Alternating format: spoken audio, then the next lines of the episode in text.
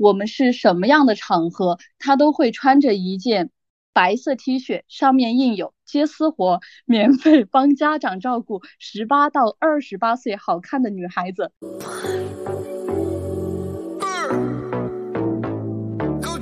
在创作的时候，完全不顾及女性的感受，进行这样无耻的创作。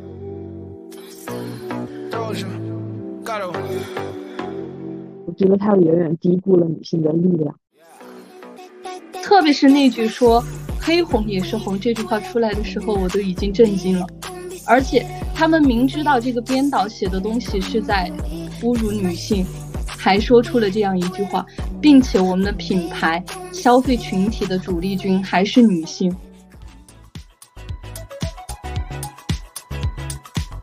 通勤时间、放学时间、摸鱼时间，Lady First，聆听女性声音。大家好，欢迎回到 Lady First。今天，嗯，邀请到了我的大学同学佑佑。Hello，大家好，我叫佑佑，是我们主播的老朋友。然后今天呢，我们就是想进行一个讨论，职场遇到的什么男傻逼男。那你首先来介绍一下这个事情的经过吧。我的公司呢是一个做轻美容行业的公司，然后我负责的板块就是帮他们的品牌做线上营销，就是也就是通俗一点讲，就是帮他们做品牌抖音账号，然后。大家都知道，做账号除了出镜人，还要有编导，还要有摄像，对吧？所以这个小团队呢，就由我们三个人组成。我今天要讲的这个重点人物就是我们的编导，我们在他呃在这儿称他为宝宝。宝宝是一个什么样的人呢？嗯，外貌我们就评不评价了吧。我就说我看到他的第一印象就是一个比较油腻的中年男生。为什么会说油腻呢？就是无论我们是什么样的场合，他都会穿着一件白色 T 恤，上面印有“接私活，免费帮家长照顾十八到二十八岁好看的女孩子”，然后说（括弧十个月后还你可爱小宝宝，把孩子交给我，您放心上班去吧）。他每天上班都穿这件衣服是吗？对他不仅是每天上班，就无论是公司开业活动，还是我们会到别的公司去拍摄一些我们所需要的素材的时候，无论是多么正式的场合，他都会穿这样一件衣服，并且从来不换。所以我为什么觉得他比较的有了啊？所以这就是为什么他叫宝宝是吗？嗯，叫他宝宝还有一个原因，是因为他的名字里面带有一个宝字。我靠，我现在恨不得我一刀就把他砍死。好了，这只是他简单的一个外在形象吧。然后再说说这个人，因为他是编导，负责我们的一个品牌创作内容的创作。然后他到目前为止写了三个本子。我们做轻美容行业的嘛，呃，他想做一个伪记录类的。可能我们的参考的那种对标账号，山城小栗旬或者是二百折也这种类似的就是拍一段伪记录的视频嘛。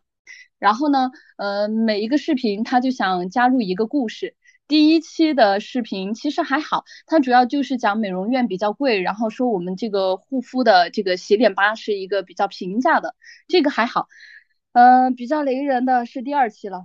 第二期的标题我来看一下啊，我来给大家阐释一下。第二期的剧本叫做“男子帮女友还完贷款后，女友却跟别人跑了，男子痛定思痛后决定做这样的事”。封面是精致男人背后的故事，雷不雷，家人们？他就。让我上街采访一一位精致男士，并且让他说出背后的故事。这个男生呢，就说他对洗脸这个事情嘛，其实啊，印象就是有好有坏。坏的一方面就是他的前女友，呃，为了整容就去贷款，他为他的女朋友还完了贷款之后，这个女生呢就跟别人跑了。很雷的是什么呢？很雷的是，他说他要给视频前所有的男性朋友一个忠告，就是男人。一定一定要谨慎女生，因为她很有可能就是拜金女。然后说男生不要做舔狗，要好好的爱自己，要好好的投资自己，值得更好的。我就一整个大无语，为什么呢？因为我们做的是一个护肤品牌，一个美容洗脸吧，我们的消费群体是女性。然后呢，他这一期就是意在打造一个女性，很大多数女性都是比较拜金的这样一个观念。我也不知道他是咋想的哈，反正当时这个本子一出来吧，我就觉得有一点点侮辱女性，不知道怎么说。反正大家也给他提过这个意见，他觉得还好吧。宝宝的经典语录就是我觉得还好吧。好，我们来看下一个，下一个的标题叫做女子居然为男友三年不化妆，震惊！素女护肤是什么体验？我想死了，他是不是神经病啊？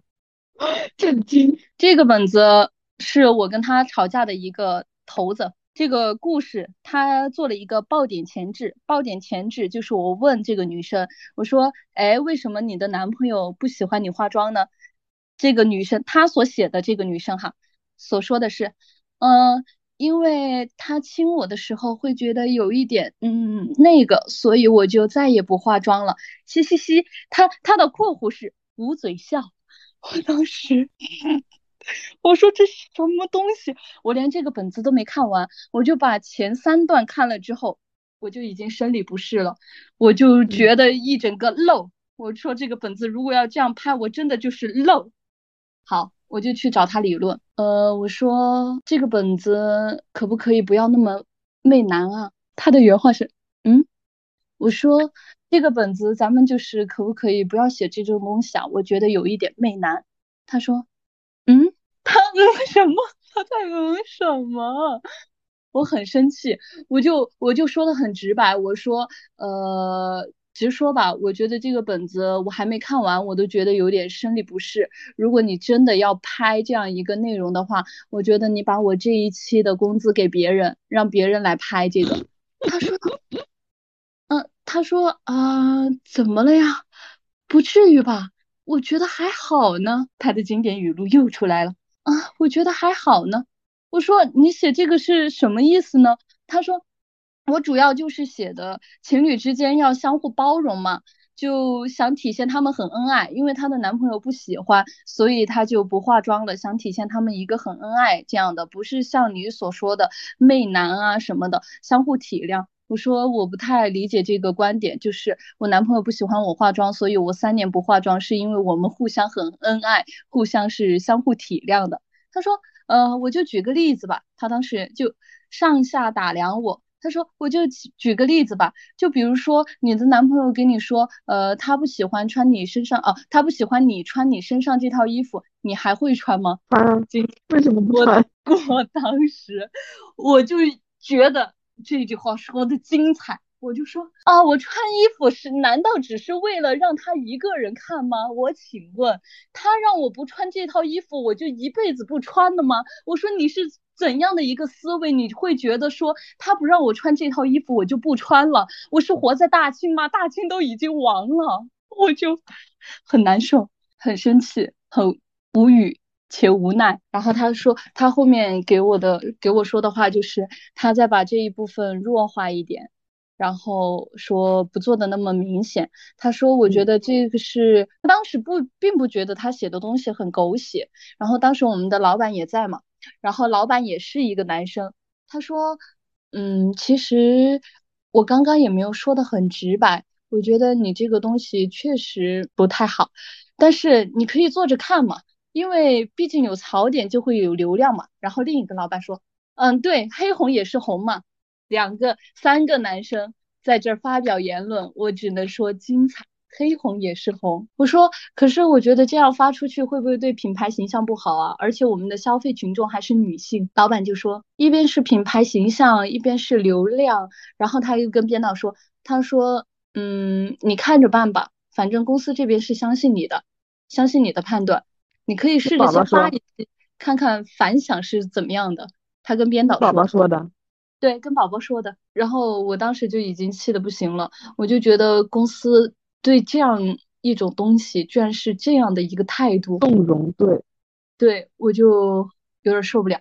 但是呢，后面哈，我因为摄像也很不喜欢拍这种属于说是有点下三滥的东西，而且。宝宝还对我们阐述了他未来的抖音方向也会是做这种狗血剧情类的，然后只是说会把女性这一部分，就是侮辱女性这一部分，给它弱化一点。但是我觉得通过他三个这种烂本子写出来的东西，我觉得他再怎么弱化也是很恶心人。然后所以我就呃那个摄像就不想干了嘛。然后他给我说，他去找老板谈了，老板说为什么支持他做这个东西，是因为后面想找一个理由把他开掉，就确确实大家也都接受不了这个东西。啊，我且不谈就是你们公司的决定了，我觉得我真的给我听懵了。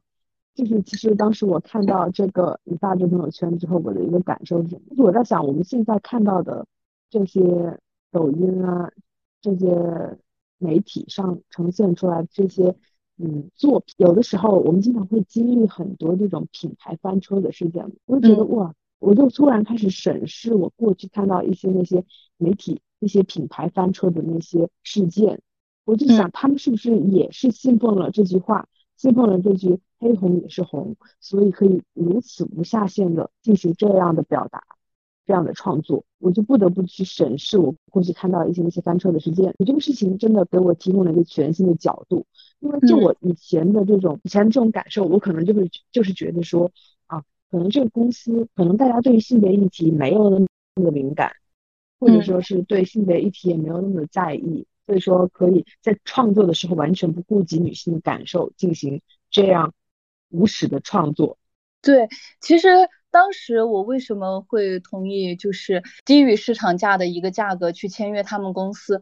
当时因为面试我的时候是告诉我这个公司，而且哦，这个公司的老板还是在一线城市赚够了很多个小目标之后，转行来重新开辟一个新的方向嘛，就是做美容行业。他以前是做互联网的，然后而且这个老板也很年轻化，就可能比我们大个两三岁吧。就这样一个年年轻的老板，他告呃当时招我的时候就说他们品牌是想要做新，想要做潮流一点的东西嘛。没想到我觉得在这样一个公司里面还会出现这些，就是对女性的刻板印象，或者说是不顾及女性的感受去讨论这些东西，我就觉得其实还挺气愤的，因为当时。参呃，当时同意就是做这个抖音账号嘛，我觉得他们的编导或者说是老板也是一个很很有想法的人嘛，我觉得可能通过他的引导会走向一个比较新的一个模式，没想到做的还是这种东西，我就现在就是非常的气愤，特别是那句说黑红也是红这句话出来的时候，我都已经震惊了，而且他们明知道这个编导写的东西是在侮辱女性。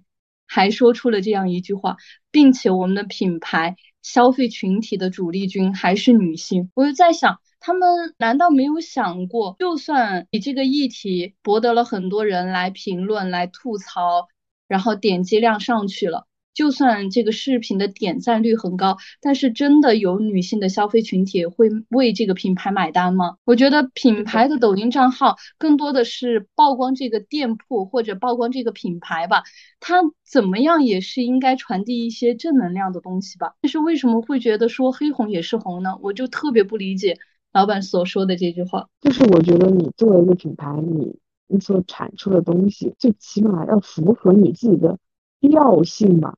比如说，呃，今天啊，你为了获得呃大批的流量，然后为了在这个公共领域获得大批的这种曝光度，然后就可以做出这样离谱的事情，我真的觉得很可悲。我们在这种在这个流量时代，我真的觉得很可悲。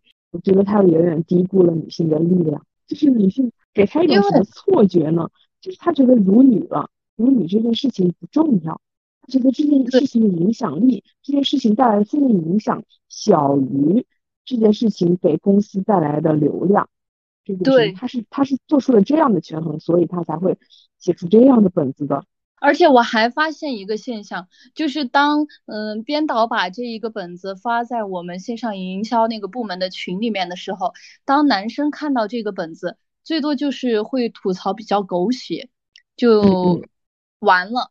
但是女生看到这样的东西是会感到非常非常气愤，并且会说，如果把这如果把这一期视频发出来，我会在底下评论，就是乱骂、辱骂这个视频，并且举报。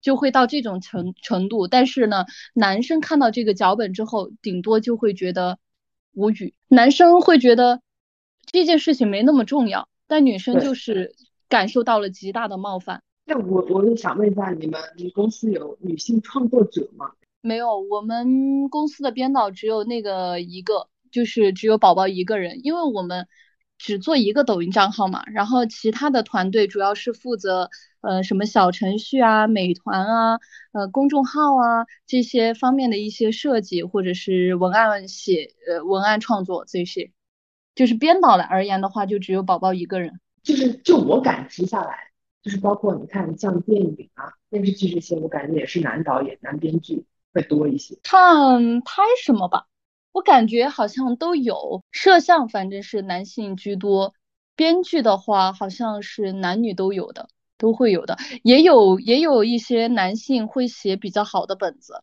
就是比较温情的本子，也不会太带主观的那种写这种狗血的东西。但是很多男性编编剧在创作抖音视频的时候，特别是抖音视频的时候，会创作一些很。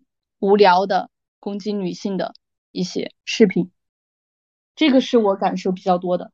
因为之前还拍过一个抖音视频，它是做酒类的，酒类的呢，它通常就会从婆媳关系下手，就说一刻板印象哈，你的婆婆就是恶毒的，一定婆婆跟媳妇之间就是有矛盾的，他们就喜欢制造这样一种冲突，呃，以打造狗血。对对对，他们特别擅长从女性内部去瓦解，要么就是呃闺蜜抢男人，要么就是婆媳关系不好。反正我觉得男生对女生有太多的那种刻板印象啊，我觉得甚至都不能用刻板印象这样温和的词句来形容，我觉得就是带有很大的恶意。包括你说这个宝宝，他每天穿一件那样破烂的衣服。我觉得他从底层逻辑，他的整个人他就是在物化女性的，不然他怎么能说出什么啊收留什么多少岁的妙龄女性，还还他一个宝宝？哦，说到这个事情，我还必须得。再说一件宝宝的事情，我们刚刚说的都是宝宝专业上面的东西嘛，就是本如其人，写出什么样的本子就能看出他是一个什么样的人。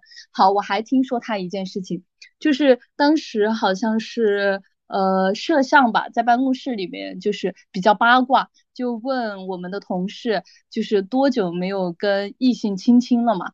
然后大家都是比较正常的回答，就是因为多久没谈恋爱就多久没亲亲了嘛。然后问到宝宝的时候，宝宝就说只有几天没有跟异性亲亲，大家就很好奇啊，因为呃，且不说他的外貌长相哈，因为他的整个人的性格就是感觉。嗯，女异性不会特别喜欢的那种类型嘛，然后大家就特别的好奇，哎，为什么这样一个人，他亲亲没有亲亲的时间，他也可以跟人亲亲，他亲亲怎么时间这么短暂呢？然后我们的摄像小哥就继续发挥了他的八卦精神，就狂问，然后我就 get 到了一个新词，叫做莎莎舞，大家懂不懂什么叫做莎莎舞？什么？我当时也是这种满脸问号，并且带着新奇，我的预知了。对，新新奇和好奇的心情去问、去打听。我说什么叫做莎莎舞啊？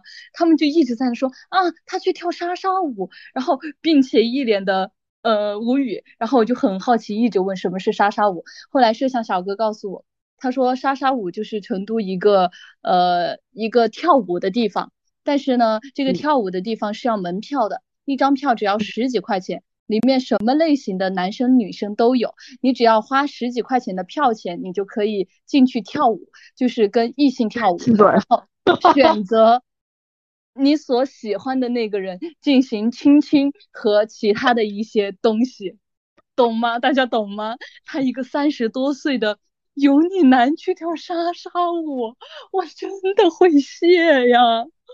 他去跳莎莎舞，我当时听了，我都我看着这个人，我都绕道走，知道吗？好恶心哦，我觉得。其实我刚刚又想到另一个话题，就是说我们刚刚说到这个黑红的这个话题，就是因为在国内，我们这个传媒业发展的如此迅猛、迅速的情况下，就会有很多不下线的这些创作者，虽然我都不想称他们为创造者，应该就是垃圾制造者。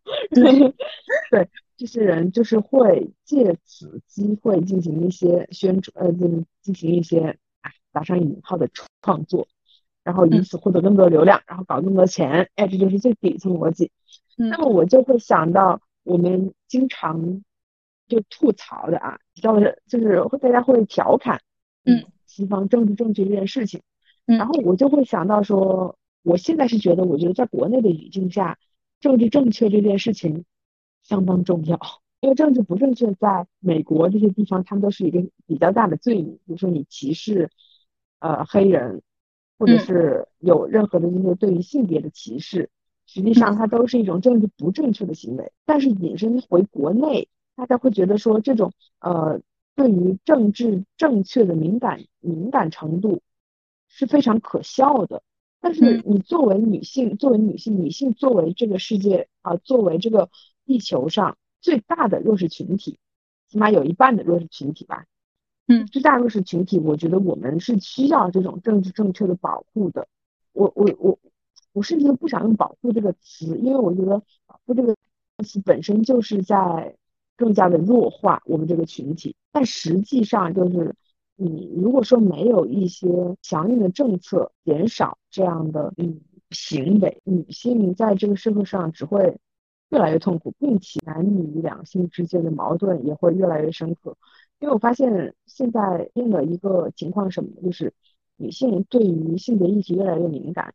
我们嗯能够很迅速的捕捉到，在这个事情中，在这个事件中，比如说你，你就在这个事件中迅速捕捉到了啊，这条视频它让我不适的点在哪哪里？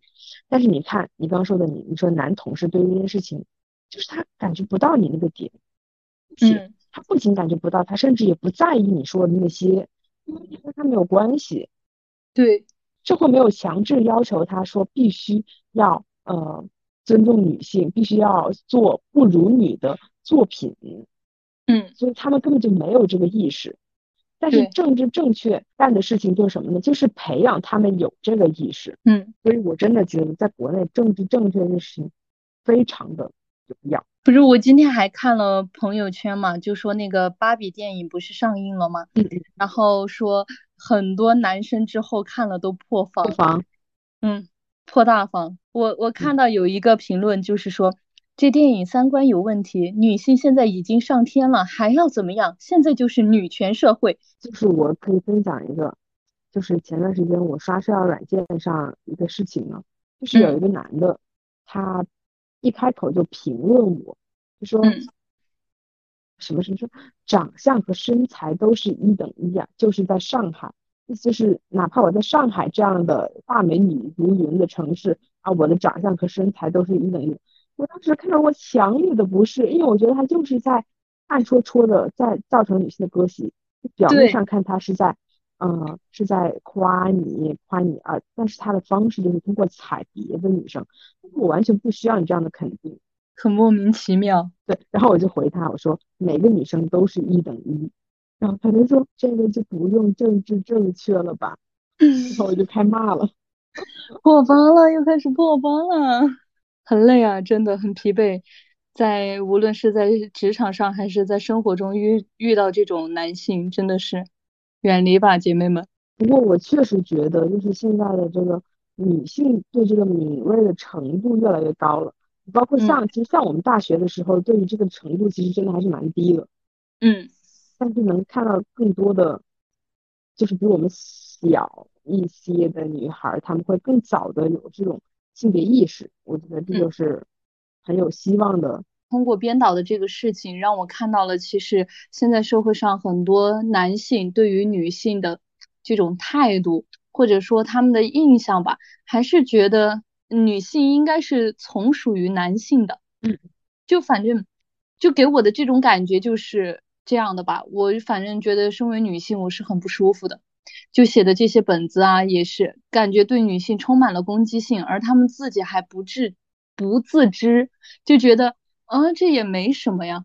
他们常常觉得就是他们对女性的冒犯是没什么，我就觉得嗯，什么时候能够提高一下他们对女性的尊重程度吧？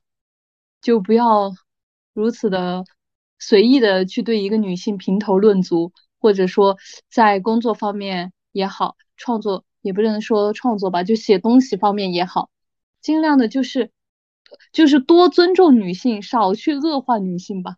他们为什么会觉得这件事情没什么，这个本子没什么的时候？